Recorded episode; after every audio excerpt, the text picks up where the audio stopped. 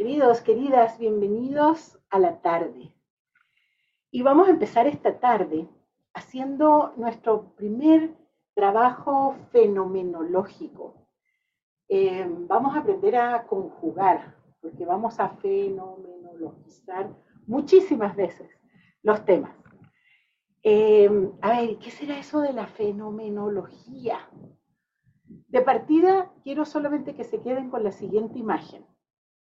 Si yo les coloco un tema, estamos en cualquier universidad, eh, y yo les voy a decir, a partir de ahora vamos a hablar de mm, el lenguaje.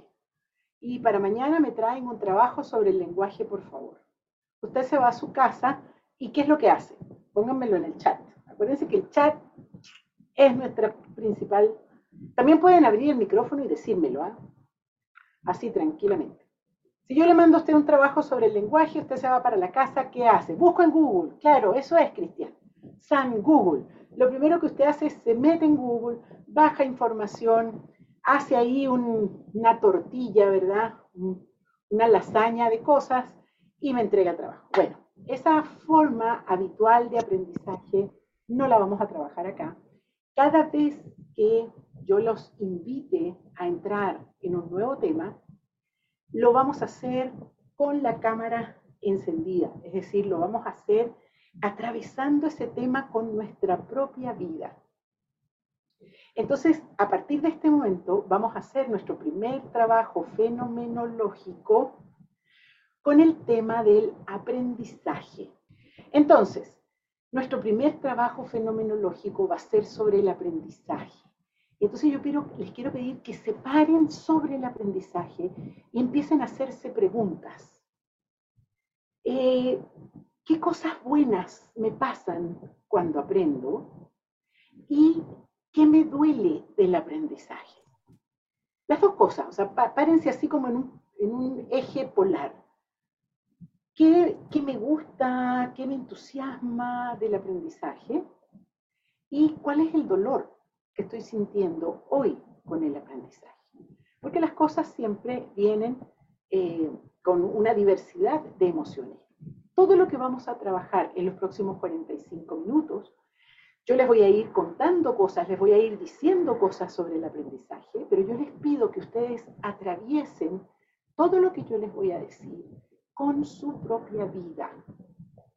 Entonces, cuando lo hacemos así, estamos haciendo fenomenología, porque hacer fenomenología es encontrarme con el fenómeno y hacerme la pregunta de qué me pasa a mí con esto que estoy trabajando. En la medida en que avancemos, se van a dar cuenta que la fenomenología nos entrega una, cierta pedagogía, una cierta forma de aprender y de enseñar los temas ontológicos, y que además es una forma de autoinvestigación. Yo en la mañana les dije, no podemos intervenir en un mundo que no somos capaces de percibir.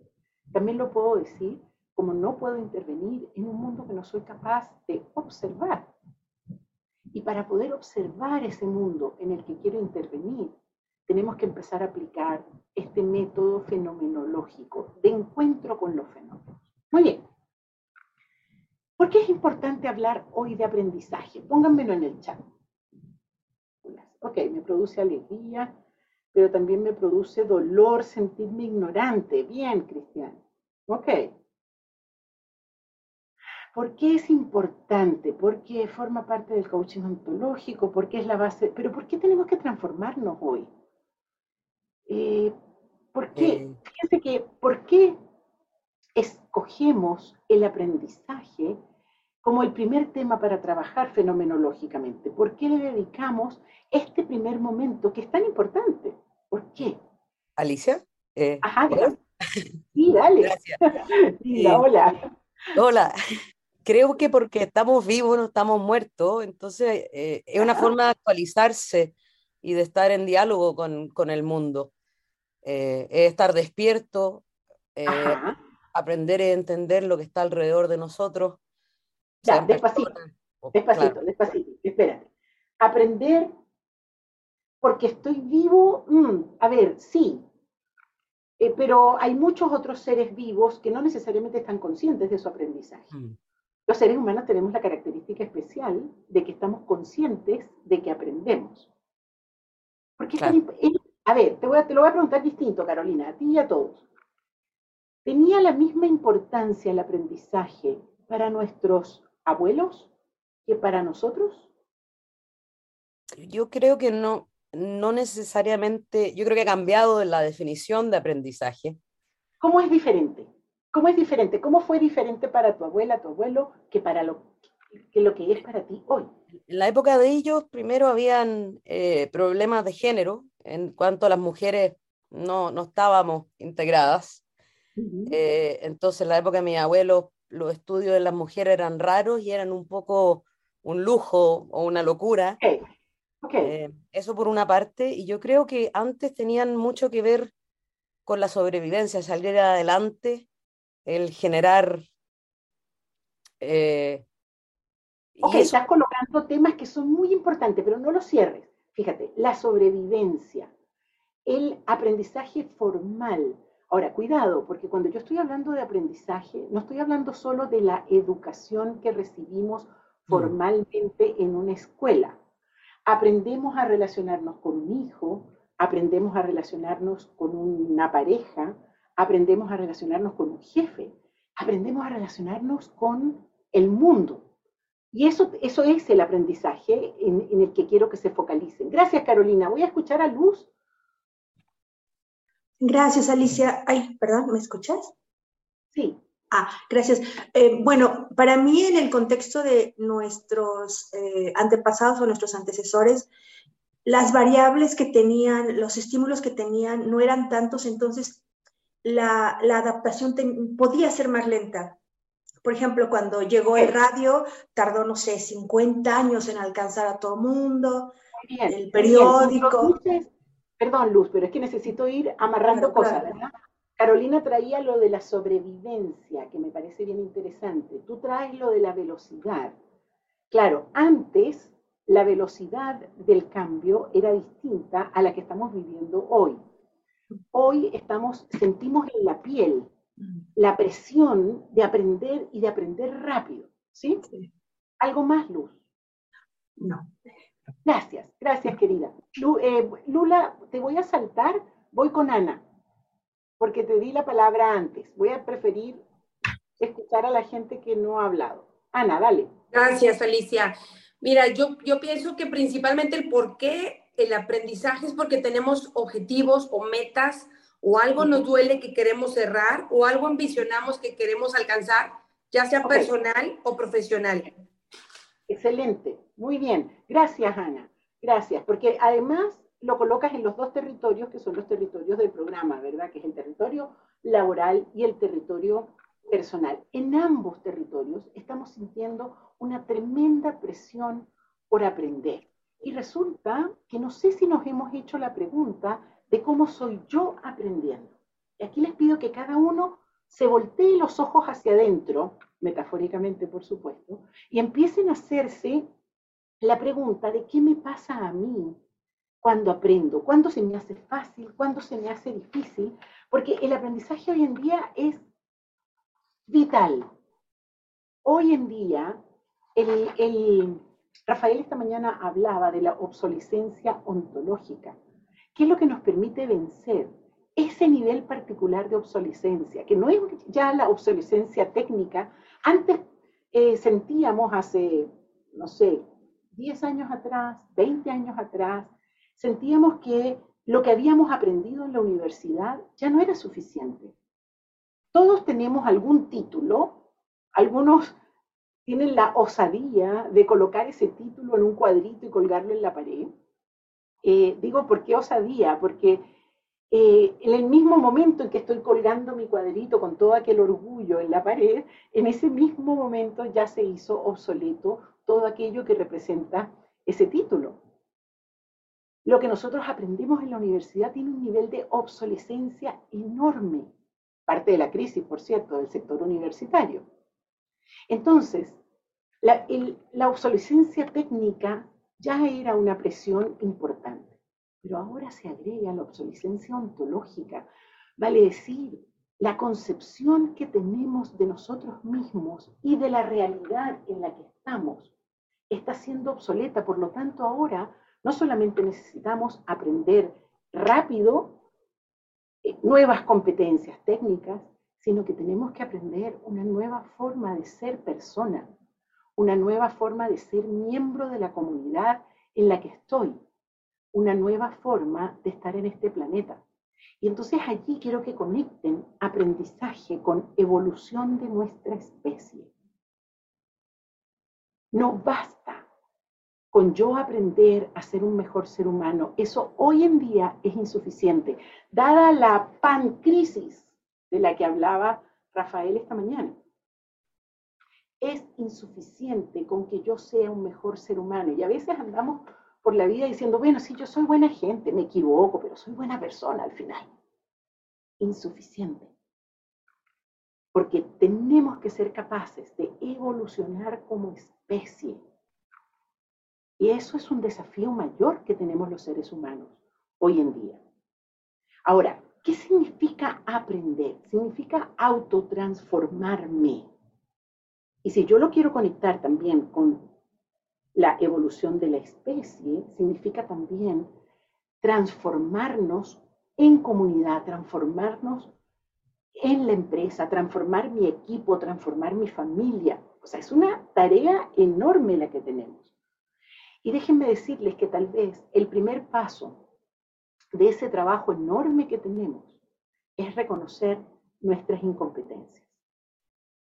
Reconocer que no sabemos, reconocer nuestros propios vacíos y se van a dar cuenta que una de, de las grandes dificultades que tenemos los seres humanos es reconocer las cosas que no tenemos incorporadas como un aprendizaje.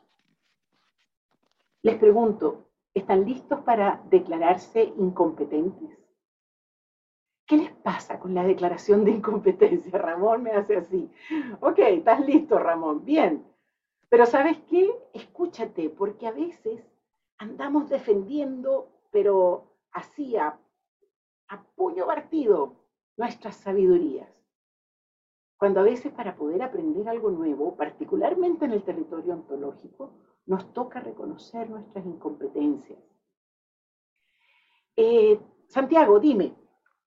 Ah, yo creo que la clave está en aprender a aprender el mundo cambia, el mundo fue antes del COVID, después del COVID, el mundo es antes de la guerra de Ucrania, después de la guerra de Ucrania, el mundo está cambiando. Eh, rápido, el otro tema es eh, pasándose, eh, me siento incompetente, por eso estoy acá, porque me reconozco incompetente, o sea, por, algo estoy en este momento y por eso me atrae todo esto que estamos hablando, en la medida de forma de, de volverme competente. Y también sé que cuando termine esto voy a volver a ser incompetente de alguna forma, porque como todo va cambiando, lo que aprendo hoy eh, lo voy a usar mañana, pero mañana, eh, lamentablemente, en nuestra vida, eh, al día de hoy, pasa todo por, digamos, en mi caso, el 90% por la tecnología. Ajá. Respira. No, claro. no, te lo estoy diciendo. No, que quiero ser, quiero ser rápido para darle espacio a más gente, por eso nada más. Ok, interesante, interesante, porque es tu momento también de hablar. Todos van a tener su momento de hablar. Ah, bueno. Entonces, uno, no te aceleres y dos, respira. Ok.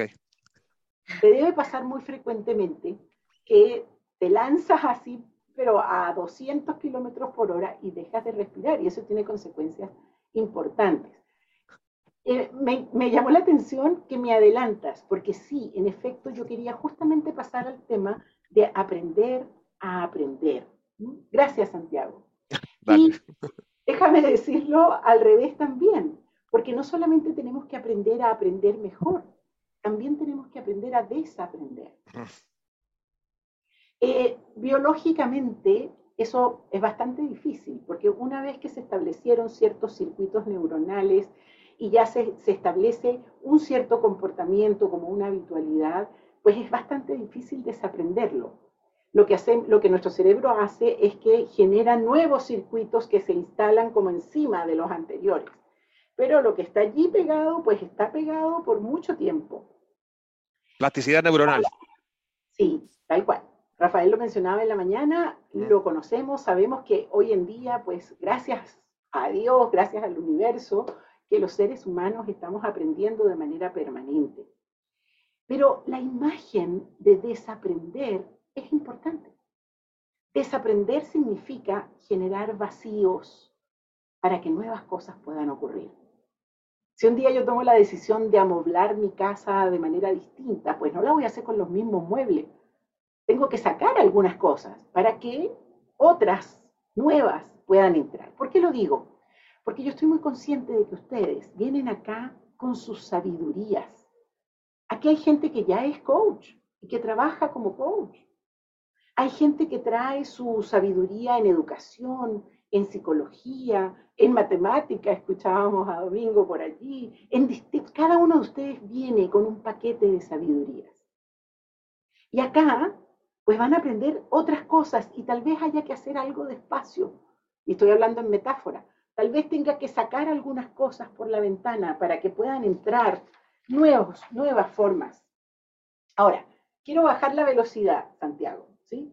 Hablar más despacio. Me pasa igual que tía, por eso vamos a bajar un poquito la velocidad, porque para poder hacer fenomenología, a veces tenemos que andar despacito. Entonces, si yo tengo acá el fenómeno del aprendizaje. ¿Cuáles son sus componentes? Esa es una forma de decirlo. Lo voy a decir de otra forma. Si yo digo, oh Alicia, aprendiste, ¿cuáles son los elementos que están involucrados en eso? O si yo le digo a alguien, uy, qué bueno, Liz, aprendiste, ¿qué estoy diciendo? ¿Cuáles son los elementos que están involucrados allí? Póngamelos en el chat, por favor. Lo nuevo que puedo observar, no es menor, Cristian, acciones nuevas, el darme cuenta, excelente. Comprobar. Un resultado. Quien dijo comprendió que es Julio, dame un ratito, Julio, ya voy al comprendió. Hay algo nuevo en ti. Fíjense que lo nuevo está muy presente en muchos de los que están diciendo. Conciencia de un cambio. Ok, vamos despacio. Paren el chat. Yo le digo a Lisette, que trabaja conmigo, oh Lisette, aprendiste, qué bueno. ¿Qué está involucrado? Lo primero que está involucrado son personas que están observando algo. ¿Sí? Eso es lo primero. Hay dos personas, en este caso soy yo y es Lisette que trabaja conmigo, que estamos observando algo. Ahora, para yo decir, Lisette, aprendiste, estoy haciendo una operación mental. ¿Cuál es? Vayan despacito. ¿Cuál es la operación mental que está involucrada cuando yo digo... Una evaluación. Es una evaluación y cuando hago una evaluación, ¿qué estoy haciendo? Pensando. ¿Estás bien o si estás mal, no? Observando. Estás viendo resultados. Estás verificando. Validando comparando. Comparando, Paola, Paola Carroza. Muy bien. Estoy haciendo una comparación. Y ahora pregunto, ¿comparo qué con qué? Porque cuando estoy comparando algo, comparo una cosa con la otra. ¿Qué estoy comparando? ¿Qué estoy comparando? Vamos, fenomenólogos. El antes con el ahora. Mi percepción con la tuya. Antes con el después. Claro, el antes y el ahora están muy bien. El estado actual de algo. Visiones. Estoy comparando mi visión de lo que está correcto con lo que estoy haciendo. lo correcto. Mm. Comportamientos. Ah, comportamientos. Bien.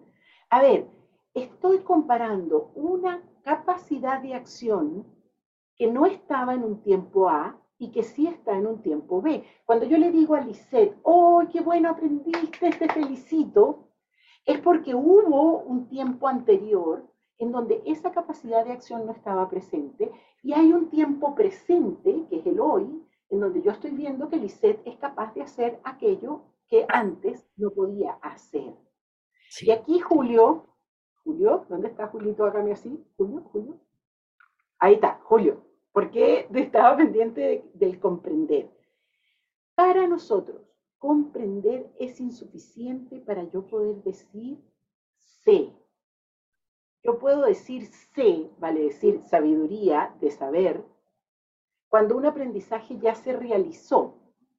Y para, para que nosotros podamos decir que ese aprendizaje se realizó, tiene que haber una capacidad de acción con tres características que si no están presentes, no es sabiduría, no, no es aprendizaje. La primera, efectividad. Efectividad quiere decir correspondencia con ciertos estándares. Cuando yo le digo a Lisette, aprendiste, es porque Lisette estaba aprendiendo a trabajar, a hacer diseños con Canvas. Ella antes hacía diseños en PowerPoint y ahora aprendió a hacer diseños con Canvas. Entonces, si el día de mañana ella me trae un diseño hecho en PowerPoint, yo le voy a decir, no, pues, si era con Canvas. Eso es la primera, efectividad. La segunda, recurrencia. Vale decir que esa capacidad de acción se mantenga en el tiempo. Hoy es lunes, me trae Lisette su diseño con Canvas, pero el próximo mes me vuelve al PPT. Yo digo, ahí no hubo aprendizaje, ahí no hay una sabiduría, Saber es poder hacer una capacidad de acción con efectividad, con recurrencia y la tercera, con autonomía. Vale decir, sin aquellas estructuras que me permitieron aprender. Porque si Lisette me dice, es que, mira, realmente yo necesito a Diego, que fue el que me enseñó Canvas. Entonces yo le digo a Lisette, mira, yo te quiero mucho, pero voy a contratar a Diego, que al final él es el que sabe. Entonces, saber para nosotros es tener una capacidad de acción con efectividad, con recurrencia y con autonomía. Comprender es solo una parte, Julio, del saber. Y esto, esto, es un error que cometemos muy frecuentemente los líderes. Eh, lo digo porque yo dirijo una organización y a veces eh, ya se me ocurre una idea fantástica y entonces le explico a toda, a toda la red eh, y hago unos PPTs bien bonitos y, y, las ideas están todas coherentes y me demoro una semana entera en explicárselo a todo el mundo. Y me quedo muy tranquila porque ya las personas comprendieron.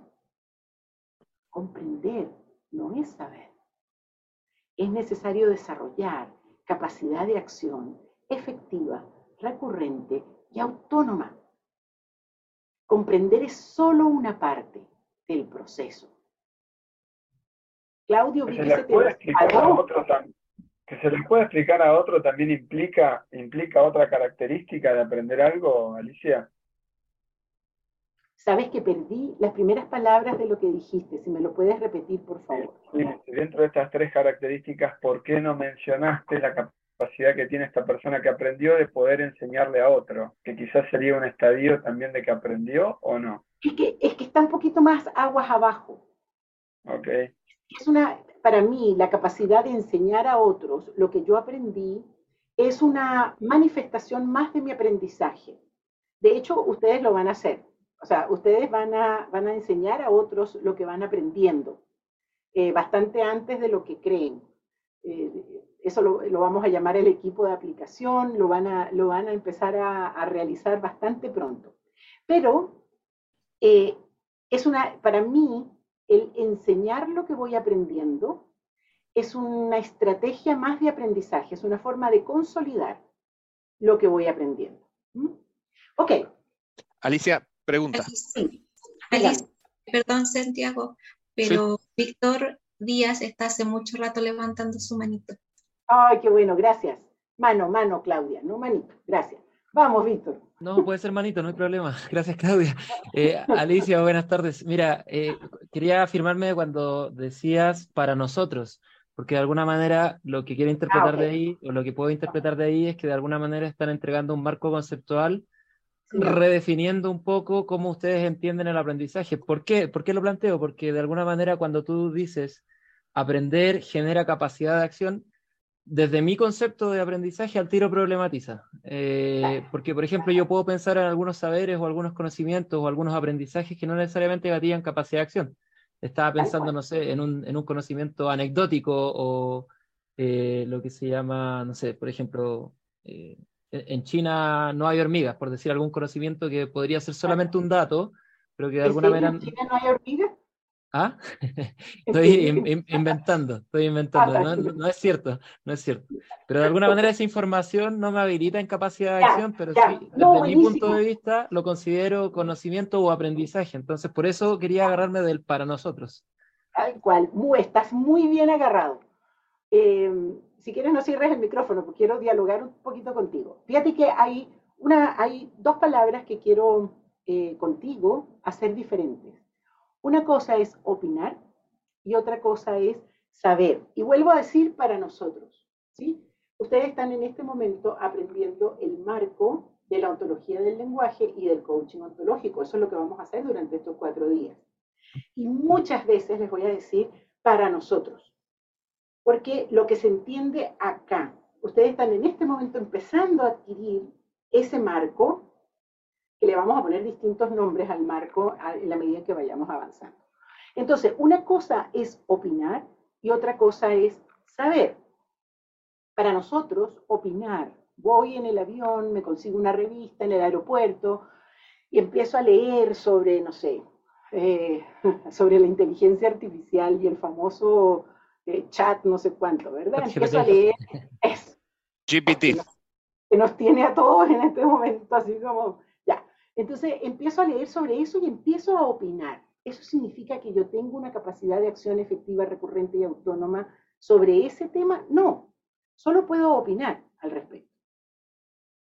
Y esto es bien importante, Víctor, porque tú estás en el ABC o en el programa de liderazgo. No, en el CGB. Ya, entonces allí tú vas a ser evaluado por tu capacidad para, para aplicar un conjunto de distinciones y efectuar resultados en un equipo distintos. Mm. ¿Ok? O sea, no, en realidad, al final del programa, a nadie le vamos a preguntar sus opiniones sobre tales o cuales cosas. Lo que mm. vamos a medir es su capacidad de acción efectiva, recurrente y autónoma. Si, me permite... Sí, te permito. aportar una idea más, en el fondo creo que es importante esta distinción de que es un marco conceptual en este contexto del coaching ontológico, de la ontología del lenguaje, porque de alguna manera me, ha pasado que cuando nos encontramos diferencias conceptuales en distintas conversaciones con personas, eh, se genera una cerradura de no, esto es esto y esto es esto, porque tenemos diferentes concepciones. Eh, un ejemplo claro, por ejemplo, es cuando las personas hablan de eh, este alimento tiene químicos. ¿Ya? Mi primo es ingeniero civil químico y a él le da urticaria cuando la gente usa la palabra químico de esa manera. Sin embargo, hay que entender que se está usando para referirse a que tiene ciertos elementos que podrían ser nocivos para la salud y qué sé yo. Son dos conceptos distintos con la misma palabra. Entonces, eso sí, para generar esa apertura conceptual creo que es importante aportar. Absolutamente importante, te agradezco, Víctor. Y fíjate que también Rafael lo decía en la mañana, eh, lo que nosotros les entregamos a ustedes son interpretaciones solo interpretación.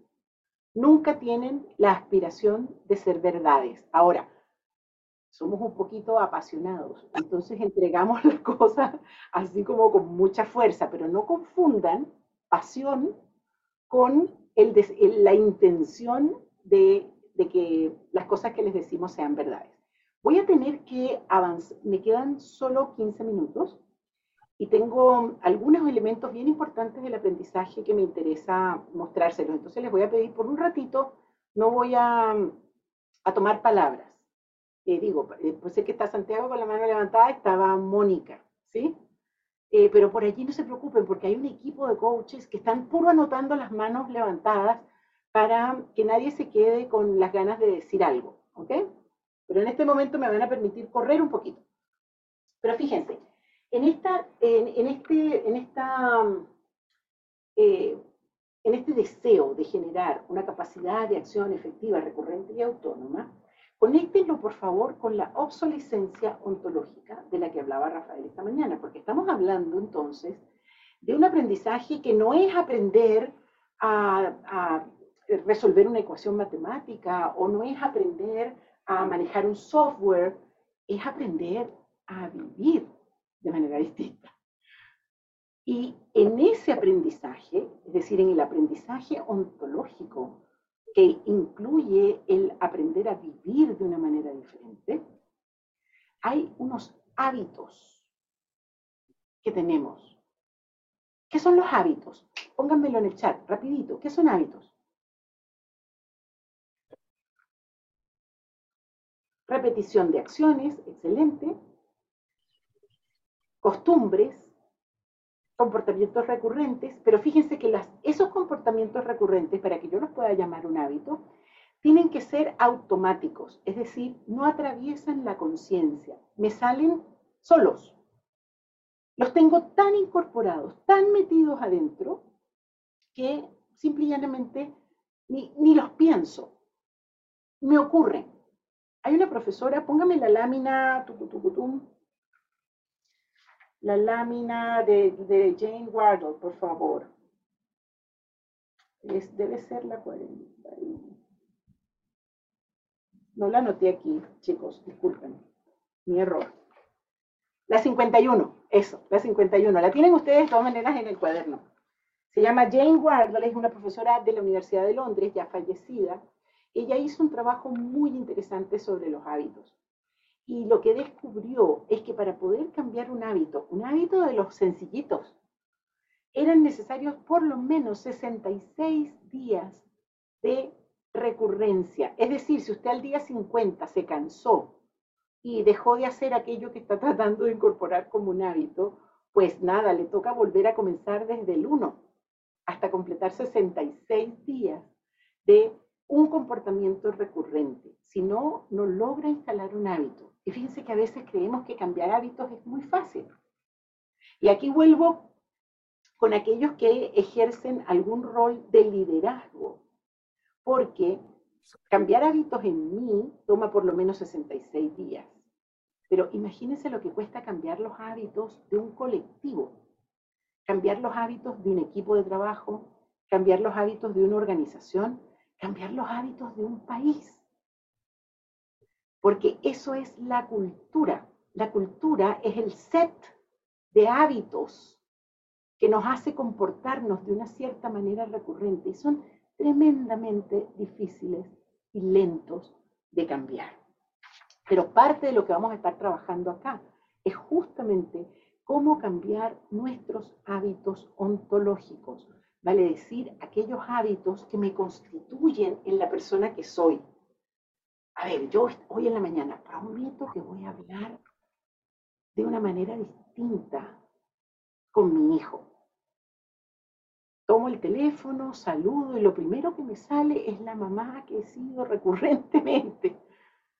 A pesar de que tenía todas las ganas de poder hablar con él de manera diferente, no hay caso. Me sale esa señora que odio, que habla con él de la manera como habla. La fuerza de los hábitos.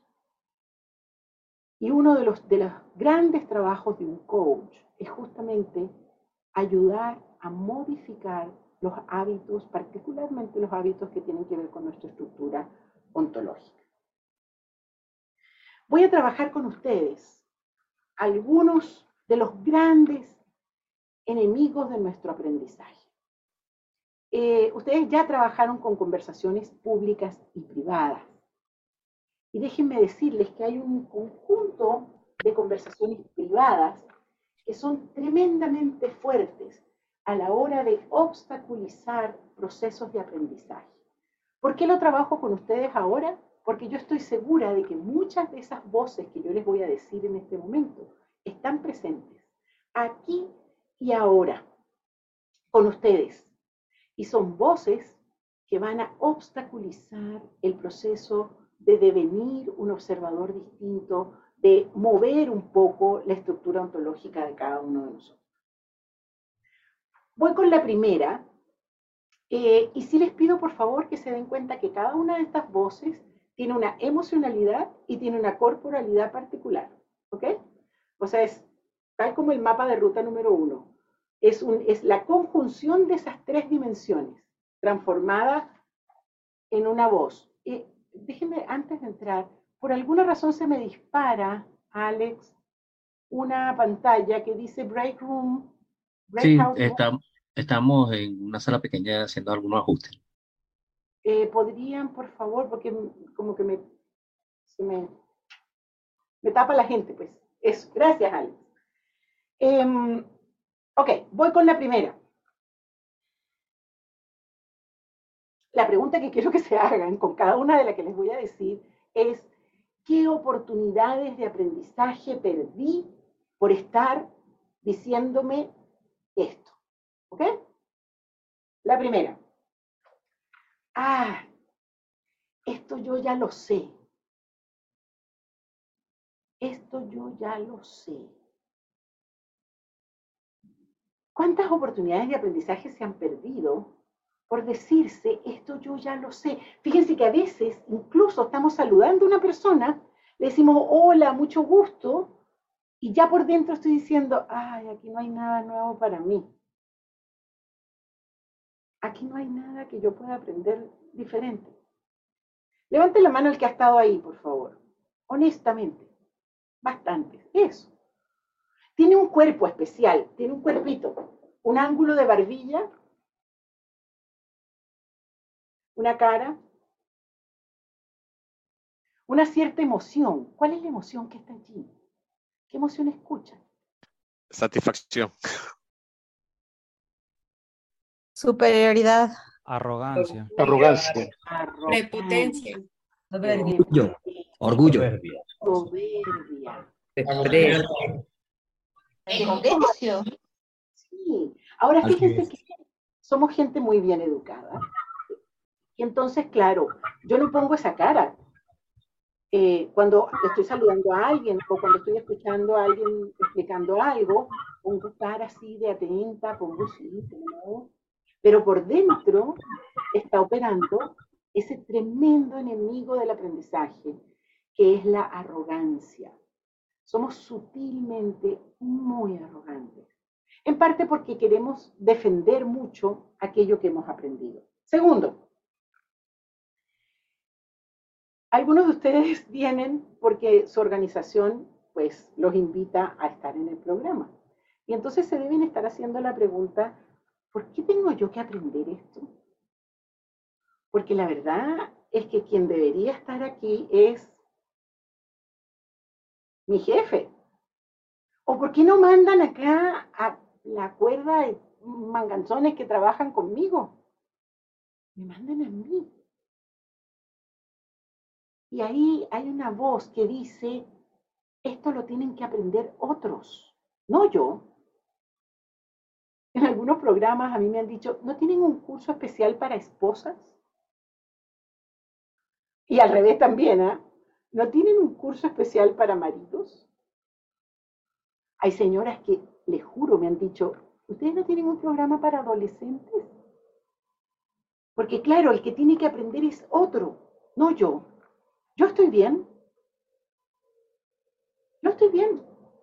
Quien tiene que aprender es mi marido, quien tiene que aprender es, son mis hijos, quien tiene que aprender es mi jefe, quien tiene que aprender es la organización, no yo.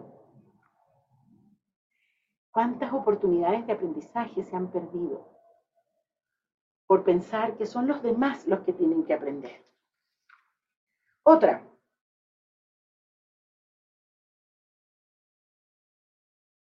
Estoy escogiendo porque no tengo tiempo para todas. Perdón, que me demore un poquito. Quiero aprender, sí, interesante, todo esto que dijo Rafael en la mañana, buenísimo, sí. Eh, pero yo no tengo tiempo. Que esto dura 10 meses. Uh, que tengo que estar tres días pegado de una computadora. Uh. ¿Por qué tanto tiempo? Yo quiero aprender, sí, pero rápido. No quiero invertir todo el tiempo que significa aprender. Y fíjense que hay mucho negocio alrededor de esta necesidad humana de aprender rápido. Superaprendizaje, aprendizaje veloz. En estos días mi hija me decía, no, yo me voy a comprar un aparato que uno se lo coloca y duerme toda la noche escuchando aquello y amanece distinto. Tenemos una estructura biológica que necesita un proceso para aprender. Por eso nuestros programas rara vez duran eh, instantáneamente. a nuestros clientes les decimos, sí, yo te puedo hacer un taller de dos días, te puedo hacer un taller de cuatro horas, pero el aprendizaje que vas a obtener es distinto. Devenir coach ontológico es un proceso complejo, por eso dura 10 meses y no los queremos engañar. En realidad hay un año uno y hay un año dos. Para nosotros, nuestros coaches, los coaches con los que ustedes se van a encontrar como coaches titulares, no han pasado un año de formación, han pasado por lo menos dos. Porque el cuerpo necesita un tiempo para aprender. Bueno, les voy a mencionar las otras. Nicole, ayúdame. No quiero vivir en la incomodidad. Ese es otro gran enemigo del aprendizaje. Y resulta que cada vez que yo me enfrento a algo nuevo, pues necesariamente voy a tener que vivir la incomodidad. Em, no darle autoridad a nadie para que me enseñe algo, tremendo obstáculo del aprendizaje, em, muy vinculado a la arrogancia que decíamos antes. Em, tenía otra acá que me, me gusta mucho. Ah, esta es muy buena. Los adultos necesitamos tener todo el tiempo claro ¿para qué me sirve aquello que estoy aprendiendo? Porque si no, siempre me voy a estar haciendo la pregunta, ¿y esto para qué me sirve? ¿Para qué me sirve? Y a veces, por no tener claro para qué me sirve, pierdo oportunidades de aprendizaje de cosas que me pueden ayudar muchísimo, tal vez no en este momento, pero sí en el futuro. Es más, les digo, dentro de un ratito van a tener la experiencia y se van a hacer la pregunta de esto para qué me sirve. Eh, y cuando se la hagan, cuando se dispare esa pregunta interna, por favor acuérdense de lo que les acabo de decir. Ah, hay una que tampoco, sí, hay otra que tampoco puedo dejar de decírsela porque es demasiado importante. También tiene un cuerpo y tiene una emoción. Miren, se las voy a, se las voy a dramatizar. Aquí tengo mi silla. Es así.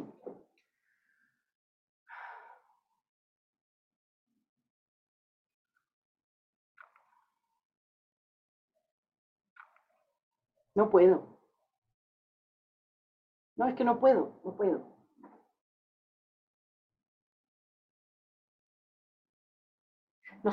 No, saben la cantidad de cosas que he hecho.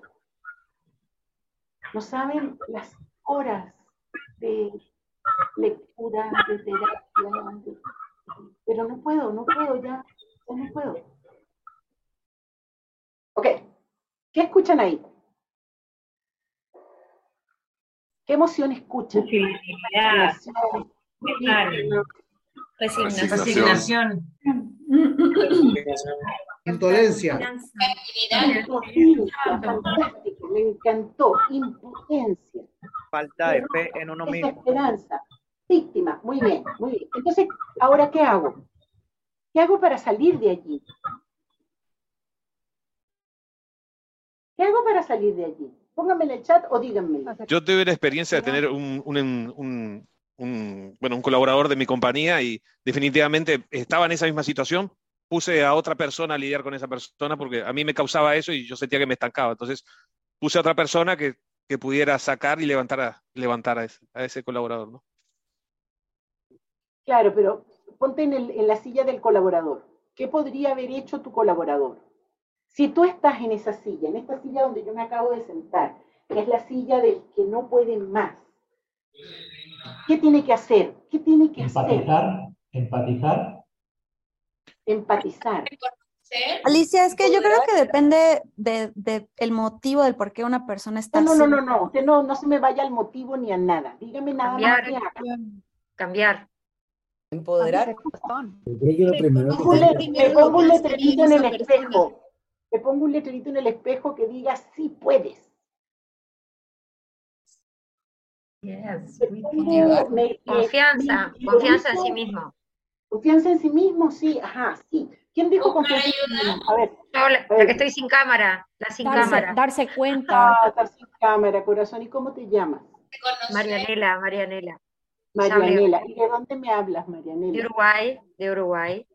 María, ah, pero tú hablaste en la mañana. Sí, exacto. Hoy tenía cámara, pero después se me quedó sin cámara. ok, ok, pero me acuerdo de tu cara, Marianela. Muy bien. Marianela, confianza en sí misma.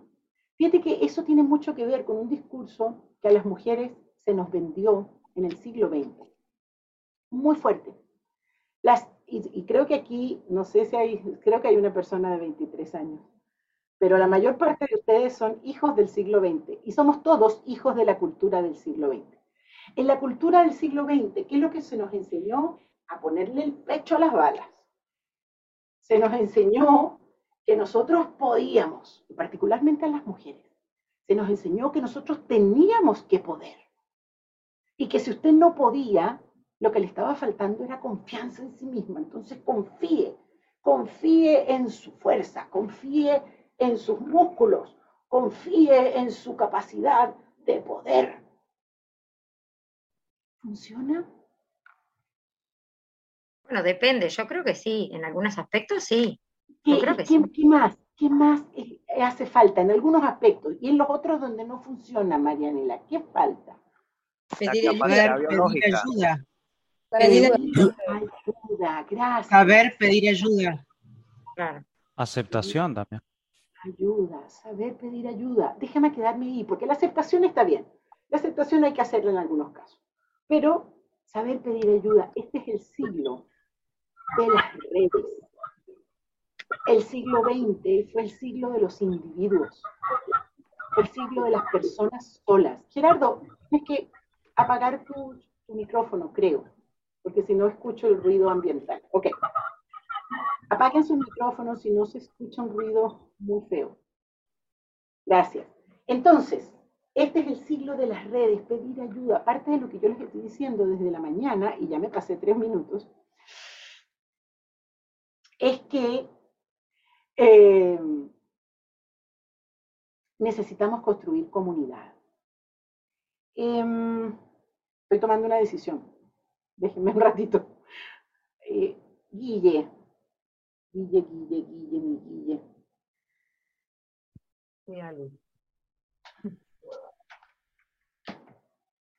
Chan, chan, chan. Ok, me voy a tomar 10 minutos que se los robo a la escucha del final, ¿sí? Ok.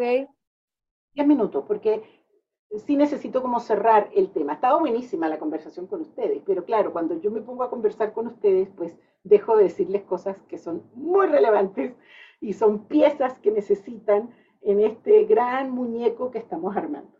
Entonces,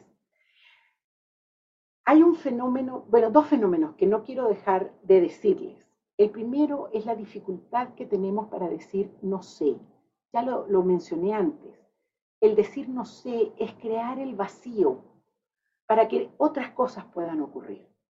Y se van a encontrar, perdón que se los diga, pero en los próximos meses se van a encontrar con sus propias dificultades para poder decir no sé varias veces. ¿Por qué? Porque somos seres humanos y tendemos a defender aquellas cosas que hemos aprendido, tendemos a, eh, a colocarle brillo a nuestras sabidurías anteriores. Y aquí yo lo que les quiero pedir es que nos coloquemos todos, todos, coaches incluidos, en el territorio de la profunda humildad del no sé. Porque ahí es donde podemos crecer, ahí es donde podemos aprender todos. Y les digo todos, para nosotros cada programa es un espacio de aprendizaje, es un espacio de crecimiento, es un espacio de encuentro con la fertilidad del no sé. Y hay un segundo fenómeno que no, quiero dejar de mostrárselo. Tiene un nombre un poco elegante. Eh, se llama la clausura cognitiva. Perdón, la ceguera cognitiva. La ceguera, si lo pones Nicole, por favor, allí. Ceguera cognitiva. Eh, y la mejor forma de explicarles la ceguera cognitiva es con un juego.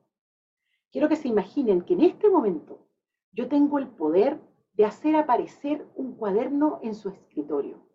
Así que cierre los ojos, abra los ojos y tiene frente a usted el cuaderno que le acabo de mandar. 100 páginas, todas de papel reciclable, no se preocupen, pero no tienen nada escrito en ese cuaderno. Y les voy a pedir que escriban en ese cuaderno todas las cosas que usted sabe que sabe. Escriban cosas que saben que saben. Entonces, por ejemplo, algunos van a poner, yo sé cocinar, yo sé andar en bicicleta, eh, me las pueden decir o me las pueden poner en el chat. Algunas de las cosas que saben, que saben. Escriban, escriban, escriban, escriban, escriban. Algunas me las pueden decir. Gerardo, ¿tú me quieres decir una?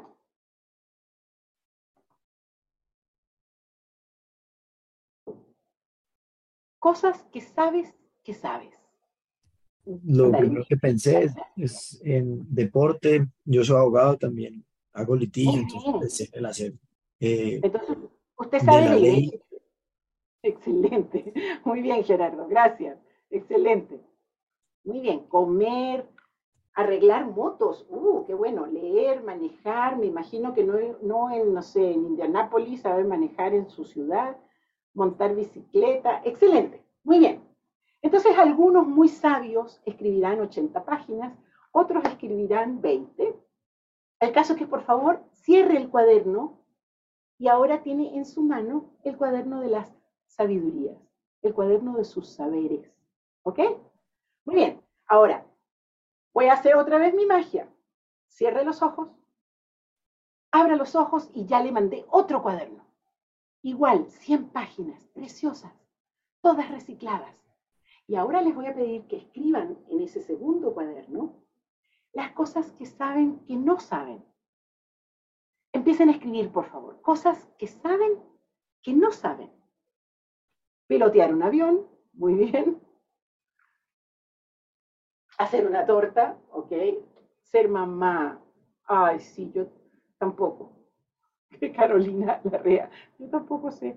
Ok, no sé nadar, manejar una moto, por ahí hay alguien que sabe. Ok, hablar portugués, excelente. Muy bien. No, esa no. Gerardo, todo lo que no está en el otro cuaderno, no, esa es una forma muy fácil de resolverlo. Escriba las cosas que, no, que sabe que no sabe. Ok, ahora, algunos escribirán, pues nada, las 100 páginas, otros escribirán 50. El caso es que usted ahora puede cerrar ese cuaderno en una mano tiene el cuaderno de sus sabidurías y en la otra mano tiene el cuaderno de sus ignorancias. Quiero mostrarles que ambos mundos son finitos. Es decir, llega un momento en que se le acaba lo que usted sabe que sabe y también se le acaba lo que usted sabe que no sabe. Y tenemos un mundo infinito a nuestro alrededor que es el mundo de las cosas que no sé, que no sé.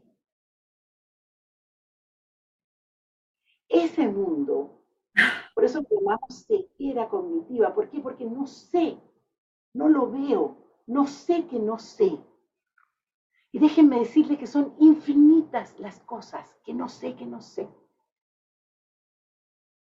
Y ahí les pido que se hagan la pregunta, ¿qué me pasa emocionalmente? cuando contacto el mundo de las cosas que no sé que no sé. ¿Qué les pasa emocionalmente? Pónganme en el chat. Incertidumbre. Sí. Miedo. ¿Qué más? Temores. Humildad. Muy bien, excelente, todo lo que me están colocando. Voy a agarrar todo lo que está en el chat, esa ansiedad, ese, ese abrumamiento, la curiosidad, el miedo, todo eso lo voy a poner aquí en esta tacita lo voy a revolver y lo voy a meter en una cápsula. Porque eso, esa, esa, ese conjunto de emociones que están allí, lo voy a llamar la mejor emoción posible para iniciar un aprendizaje ontológico. Es una mezcla de miedo con sorpresa, con curiosidad, con humildad, con ganas, con ansiedad, con vulnerabilidad, todo eso. Pero yo de veras les pido que lo encapsulen y lo guarden, porque les va a hacer falta. Lo van a necesitar. En algún momento de los meses que vienen, van a necesitar abrir esta cápsula y volverse a conectar con esta emoción tan particular que nos permite avanzar en un aprendizaje de cosas que no sabemos que no sabemos y se van a sorprender la cantidad de veces que tenemos cosas aquí como al frente de la nariz y no sabíamos que no sabíamos. Y entonces vamos a, a darnos cuenta que lo que sé es siempre, siempre, siempre finito. Lo que no sé es siempre infinito. En consecuencia, soy siempre infinitamente ignorante. Y por Dios que gastamos energía en mostrar lo contrario. Ok, con esto es suficiente en el proceso del aprendizaje. Por supuesto que este es un tema que nos daría para hablar muchísimo más.